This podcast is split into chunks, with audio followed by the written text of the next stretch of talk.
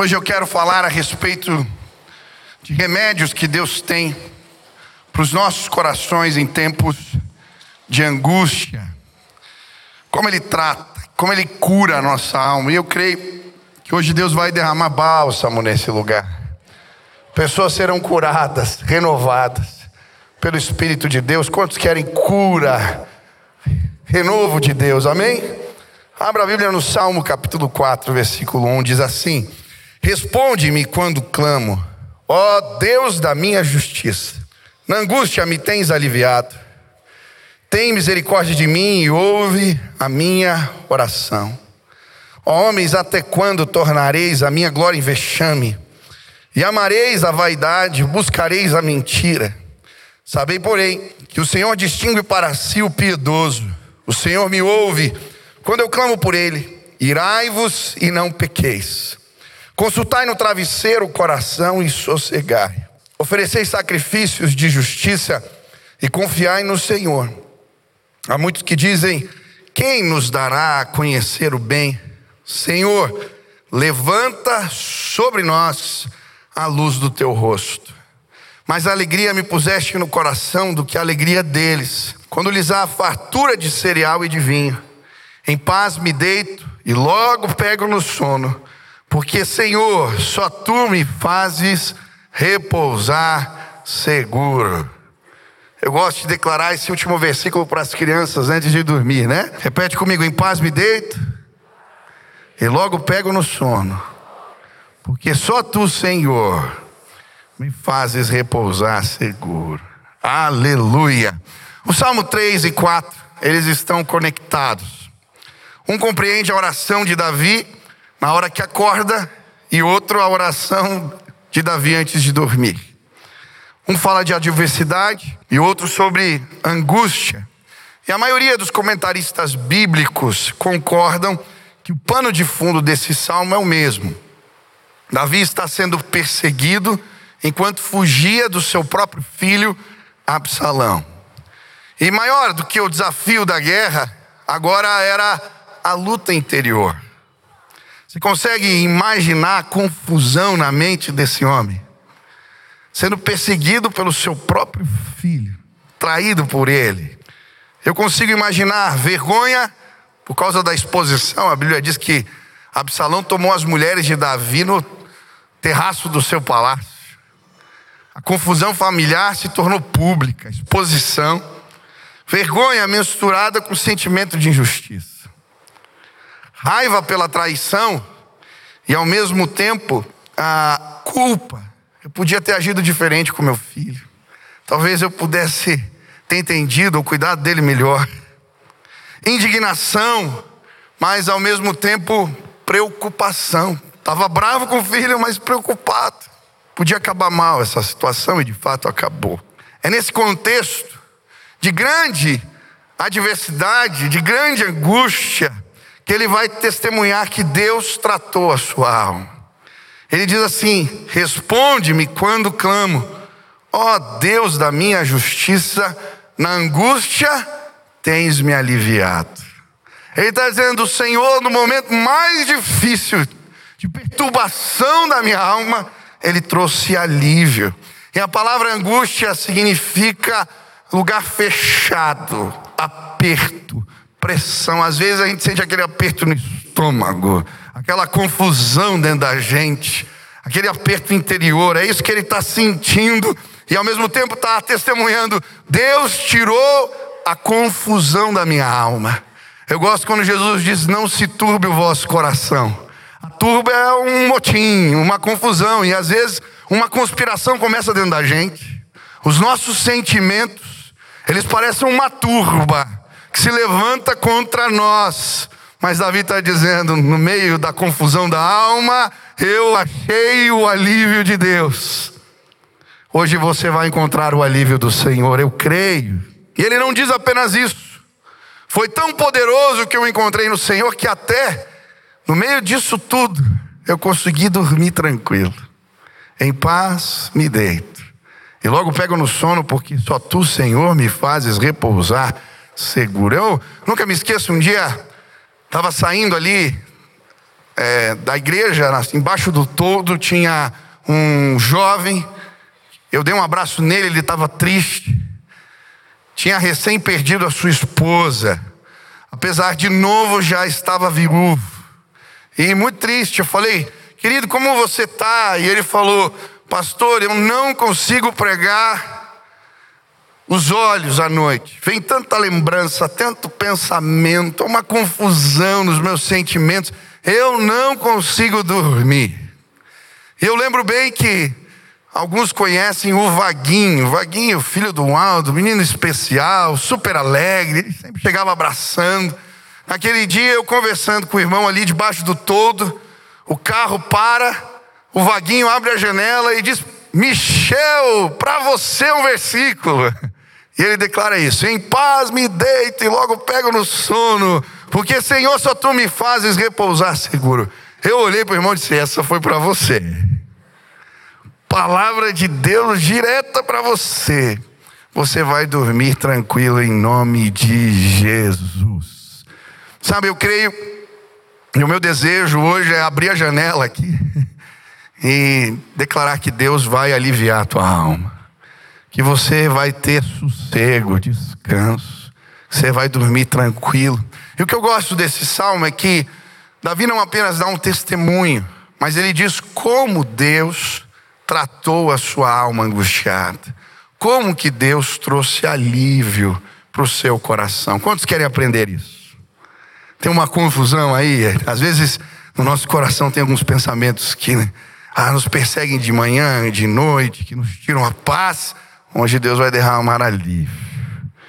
Qual é o remédio de Deus para os tempos de angústia? A primeira coisa que eu aprendo com Davi é: faça do Senhor o seu juiz. Faça do Senhor o seu juiz. Ele diz: Responde-me quando clamo a Deus da minha justiça. Eu nunca me esqueço um dia que eu cheguei para o meu pai, eu estava bravo, me sentindo injustiçado com algo que tinha acontecido. E ele me fez uma pergunta: Quem é que julga as tuas causas? E aí eu continuei falando, porque eu estava angustiado.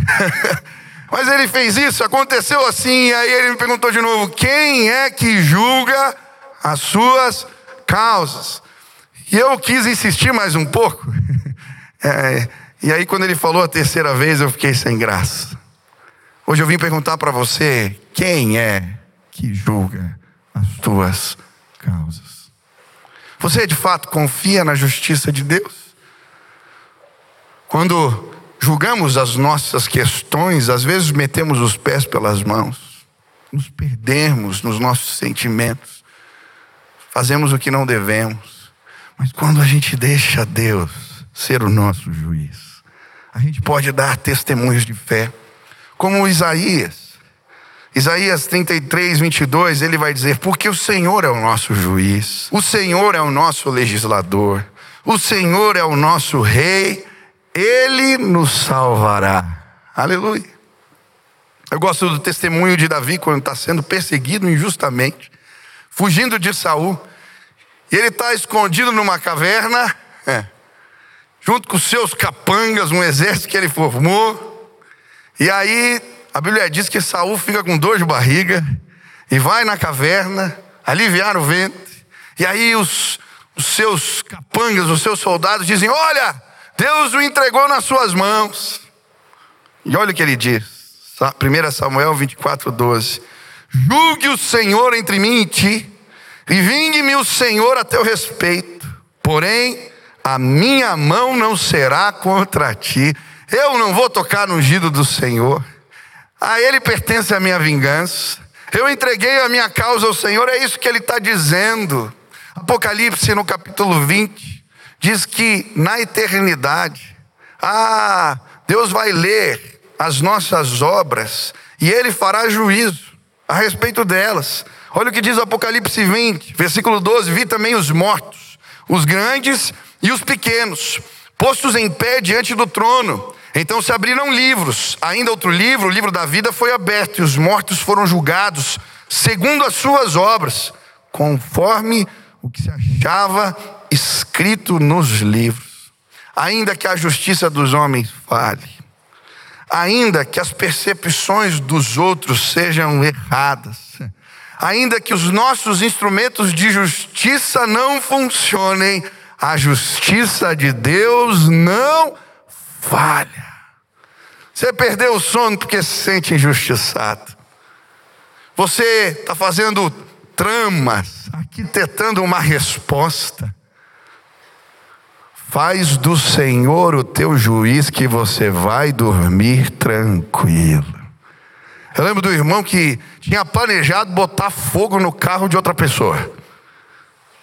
Quando ele me contou que o outro tinha feito, eu quase fui comprar gasolina. Mas, quando ele depositou a sua fé no Deus que é o nosso juiz, ah, ele entregou para o Senhor e seguiu em paz e sua vida foi abençoada. Hoje você veio aqui, Deus vai tirar a gasolina da tua mão, meu irmão. Vai tirar as maquinações, os projetos de resposta para defender a sua. Ah, meu Deus, a gente quer defender a nossa honra e se pede. Faça do Senhor o seu juiz. Quantos querem fazer isso? Você vai dormir tranquilo. Segunda lição: exercite a piedade. Olha que lindo esse versículo 3. Sabei, porém, que o Senhor distingue para si o piedoso. O Senhor me ouve quando eu clamo por Ele. O segundo remédio é a piedade.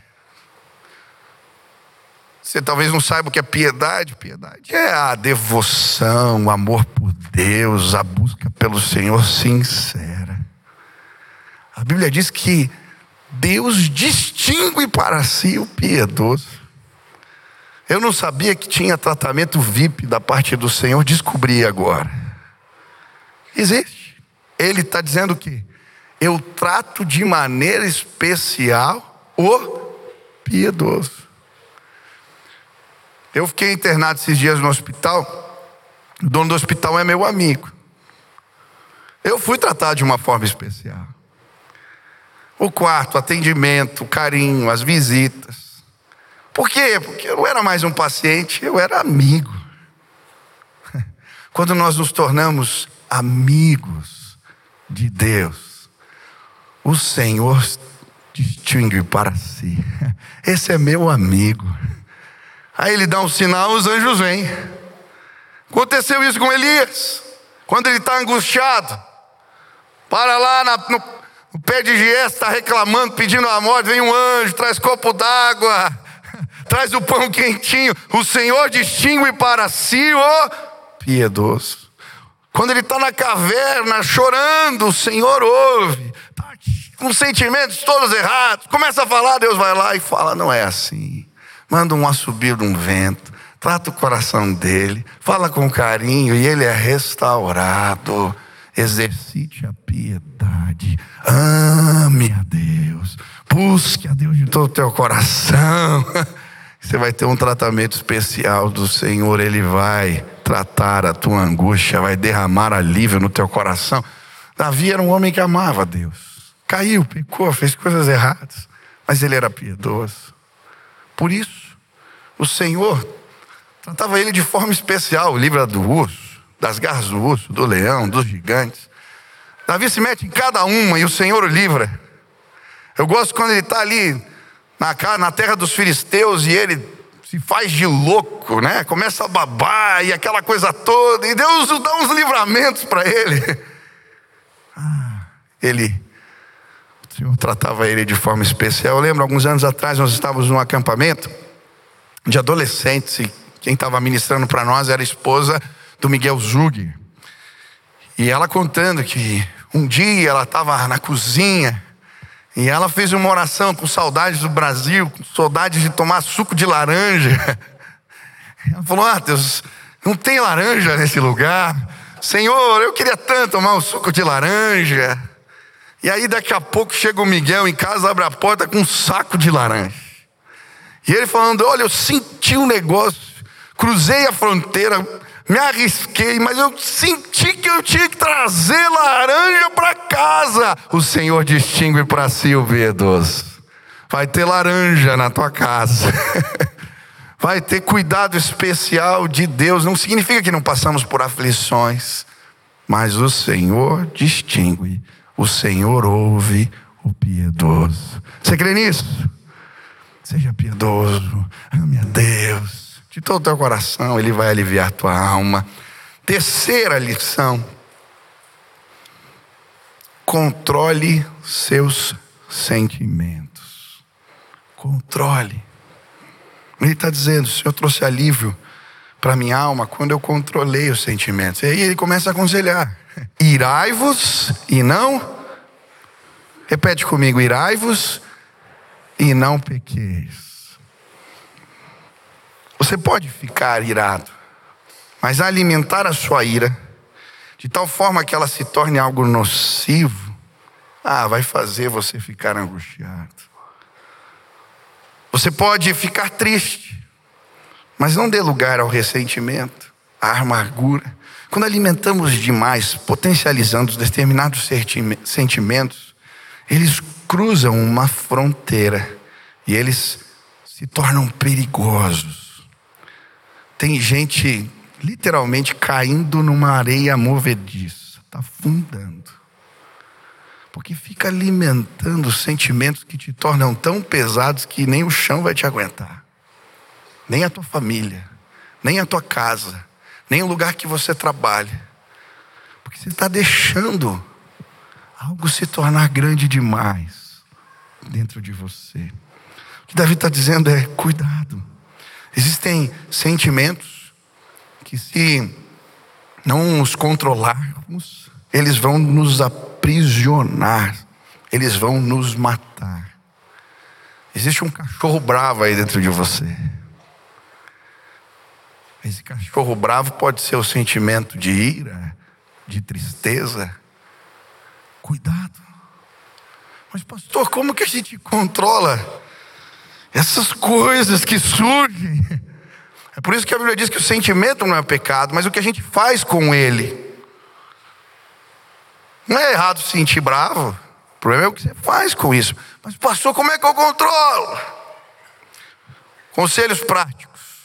Substitua conselhos que não ajudam pelos conselhos da palavra. Sabe o que é o problema? Às vezes a gente já está com um sentimento ruim, e a gente vai conversar com alguém que põe mais lenha na fogueira. Já aconteceu isso com você? Você nem estava tão bravo, mas depois daquela conversa você saiu incendiado.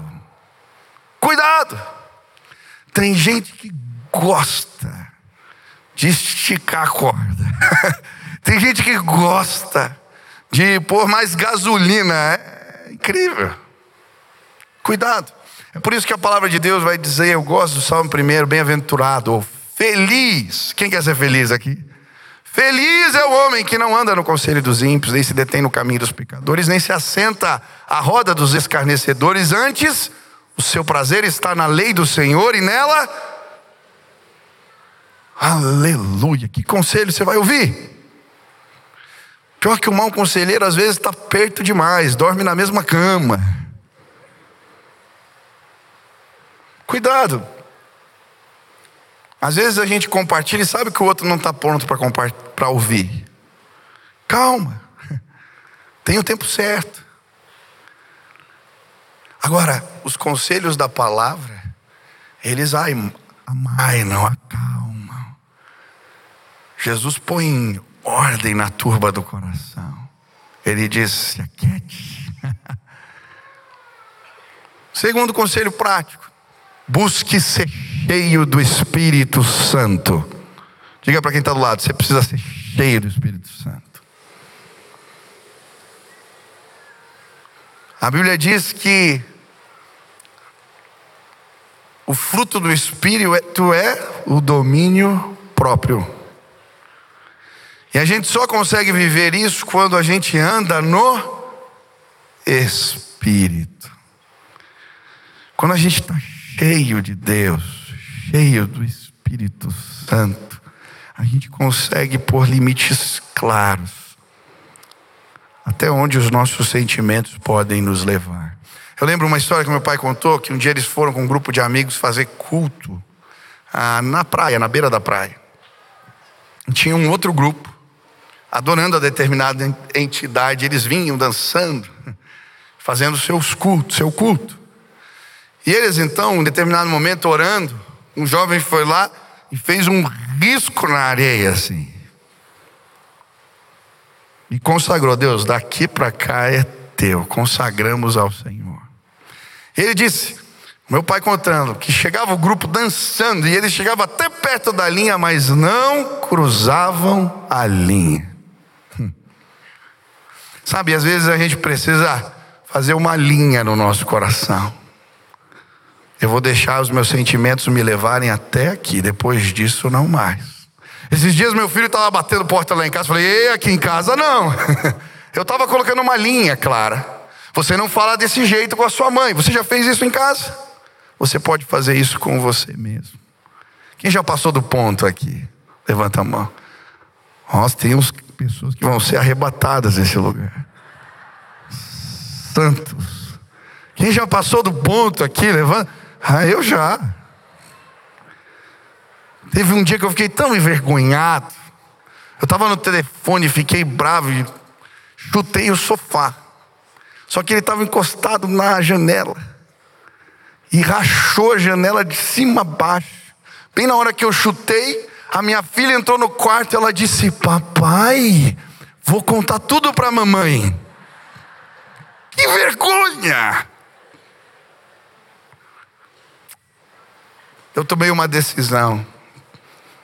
Espírito Santo, eu fiz uma linha na minha alma. Os meus sentimentos não vão deixar eu cruzar desse ponto. Eu não aceito ressentimento. Eu não aceito mágoa. Eu não aceito, ah, Deus, esse espírito colérico que me faz tomar impulsos, que me faz agredir, que me faz sentir ser áspero nas reuniões. Não. Eu fiz uma linha no meu coração. Você vai, quer colocar uma linha no teu coração? Hoje o Espírito Santo vai trazer alívio para a tua alma, cura, em nome de Jesus. Quantos creem nisso? Aleluia. Vou terminar. Em nome de Jesus, você não vai alimentar sentimentos errados. Eu gosto. Olha o que ele diz na sequência. Consultai no travesseiro coração e sossegai. Isso aqui é alívio para a tua alma. Examina o teu coração na presença de Deus. Consulta o coração. Conversa com a ajuda do Espírito Santo com aquilo que está rondando, perturbando a tua mente. Eu gosto do Salmo 139, ele vai dizer o mesmo com outras palavras. Senhor, sonda o meu coração, esquadrinha os meus pensamentos. Em outras versões ele diz: prova o meu pensamento, vê se há em mim algum caminho mal. Você prova os seus pensamentos? Você apresenta aquilo que você acha, os teus sentimentos, as suas conclusões diante do Senhor. Quantas vezes, quando eu deixei o Espírito esquadrinhar, ele me mostrou que eu estava tentando manipular situações, que eu tinha impressões equivocadas, que me faltava o tempero do Espírito, que eu cheguei a conclusões precipitadas, que eu pensei mal do outro. Quantas vezes? conforme eu deixei o Espírito esquadrinhar, provar meus pensamentos. Mas, pastor, como é que eu faço isso? Sabe onde eu gosto de provar meus pensamentos? É no chuveiro. Porque lá você chora, ninguém vê. É uma maravilha. Quando eu casei, recém-casado, um dia eu saí do banho e a minha esposa falou: Tá tudo bem? Eu falei: Tudo bem. Você estava brigando com fulano de tal. Eu falei, tava. Eu ouvi. Falei, é que eu brigo no chuveiro para não brigar lá fora. Na verdade, quando a gente vai externalizando para nós mesmos. O que a gente está sentindo, o que veio no coração. Quando a gente briga com o outro, a gente vai reordenando e às vezes aquilo que parecia algo forte, uma ofensa muito pesada, se torna tão pequeno. Sabe, quantas vezes eu deixei Deus esquadrinhar o meu coração e pelo ralo do banheiro foi embora um monte de lixo que estava pesando a minha alma. Tem gente que vai começar a brigar no chuveiro e vai falar que fui eu que mandei. Não. Sabe outra coisa que eu gosto de fazer? Escreve uma cartinha para Deus todo dia. Ainda essa semana eu encontrei o Paulo, nosso vice-tesoureiro, e ele me falando, pastor, setecentos e poucos dias. Todo dia eu escrevo uma carta para Deus. Quando eu estava no hospital, eu comecei a fazer isso. Abri o meu caderninho de oração. Eu sempre anotei alguma coisa no caderno, mas não estava no meu coração, eu punha em palavras, e eu comecei a fazer isso. À medida que eu ia escrevendo e orando, parecia que o Espírito ia me mostrando: olha, isso aqui não é bem desse jeito, olha aquilo lá. E quando eu terminava de escrever e fazia minha devocional, as respostas vinham, porque Deus estava esquadrinhando. Eu deixei ele, ou eu, na presença dele, examinei o meu coração. Quantos querem alívio para a alma? Examina o teu coração.